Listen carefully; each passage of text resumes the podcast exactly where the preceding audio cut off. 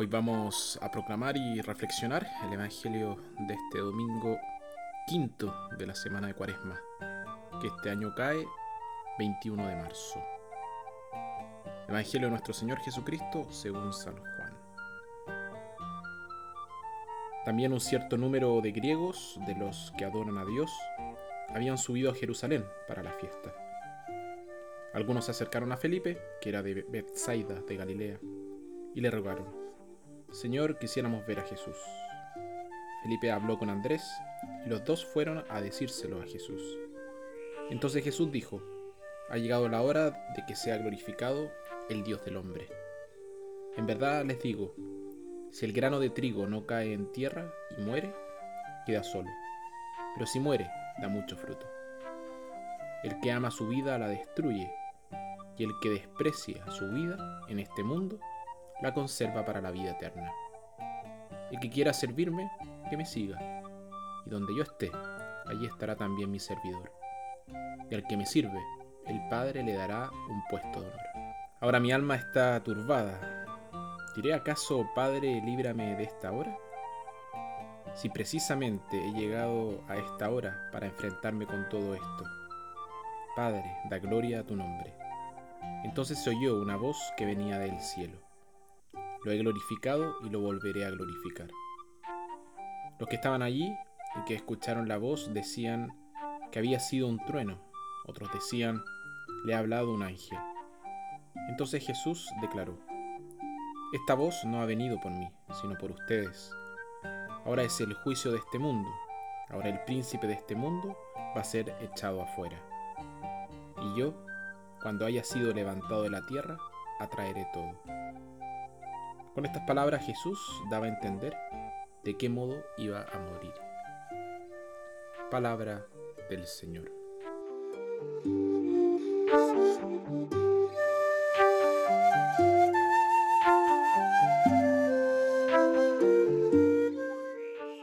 Algunas personas insisten en que su héroe nunca debería mostrar ningún signo de debilidad, jamás mostrar vacilación o duda o incertidumbre o miedo. El héroe debe ser en todo momento y en todas las circunstancias fuerte, valiente e inquebrantable. Pero los verdaderos héroes no son tan así.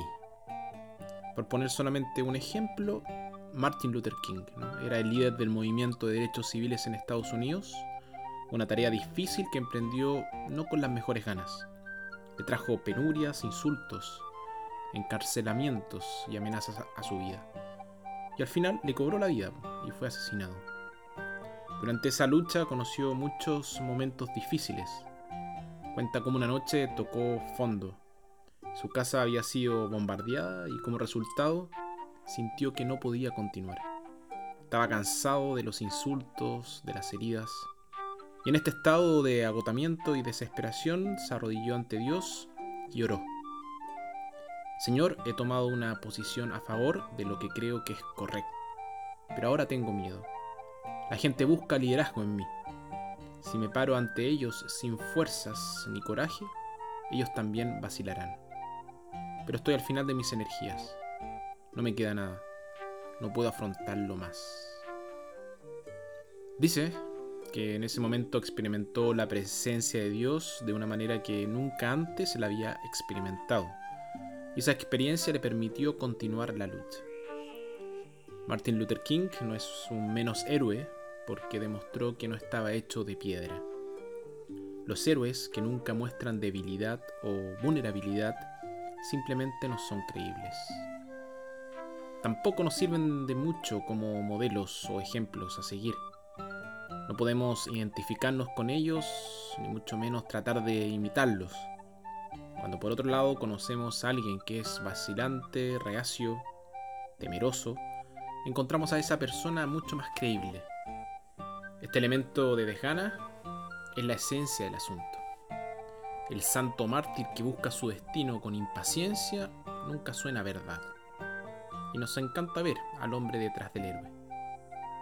El Señor mismo no fue a su muerte con ningún tipo de seguridad tuvo su momento más bajo en el huerto de Getsemaní, cuando su alma estaba tan profundamente perturbada que dijo, Mi alma está lista para morir de dolor.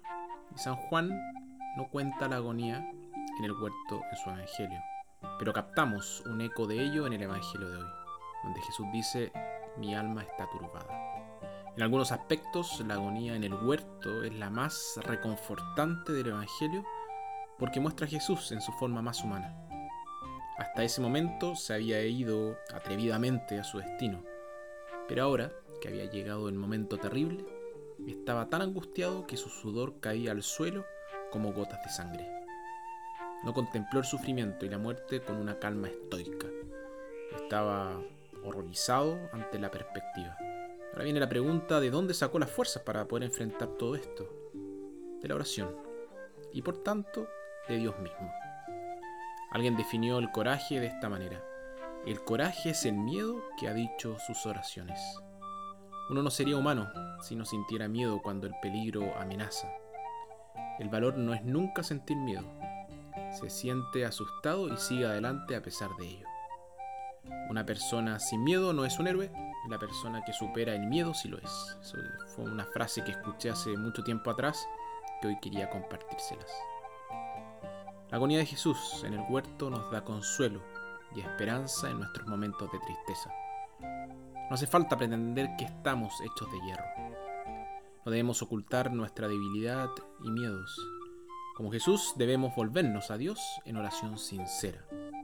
Y también debemos buscar el consuelo humano como lo hizo Jesús cuando les pidió a Pedro, Santiago y Juan que velaran y oraran con él.